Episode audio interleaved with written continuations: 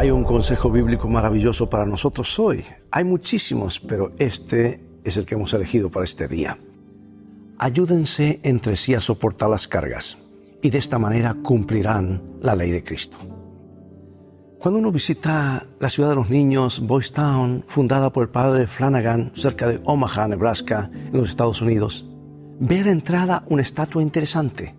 Representa a dos chicos con los que el padre Flanagan se encontró una vez. El mayor, sonriente, lleva a cuesta un chiquito que no puede caminar. En aquel encuentro el sacerdote le había preguntado al muchachito mayor si no le cansaba cargar más al más pequeño.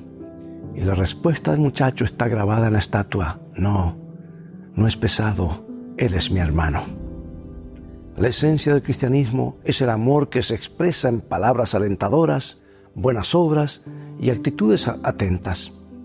El amor siempre se revela a sí mismo a través de la acción. El apóstol Juan escribió, en esto hemos conocido el amor en que Él puso su vida por nosotros.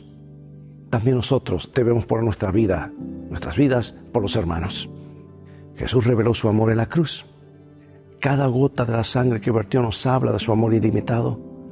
A la luz de su amor, damos nuestras vidas en amor, sacrificándonos por los demás. Nosotros también nos entregamos en la cruz. Nos entregamos no solo a Jesús en sacrificio, sino a la comunidad cristiana en servicio.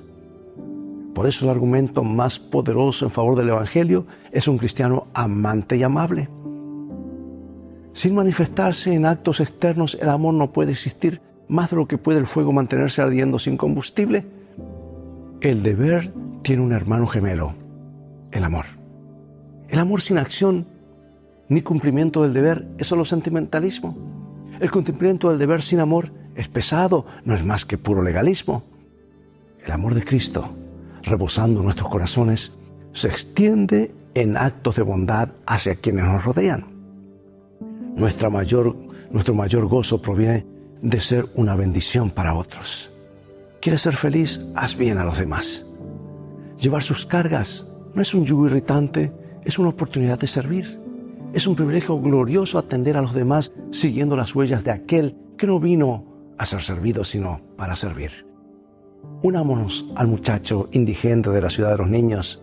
Digamos como él, no es pesado, es mi hermano y habremos descubierto una mejor manera de vivir.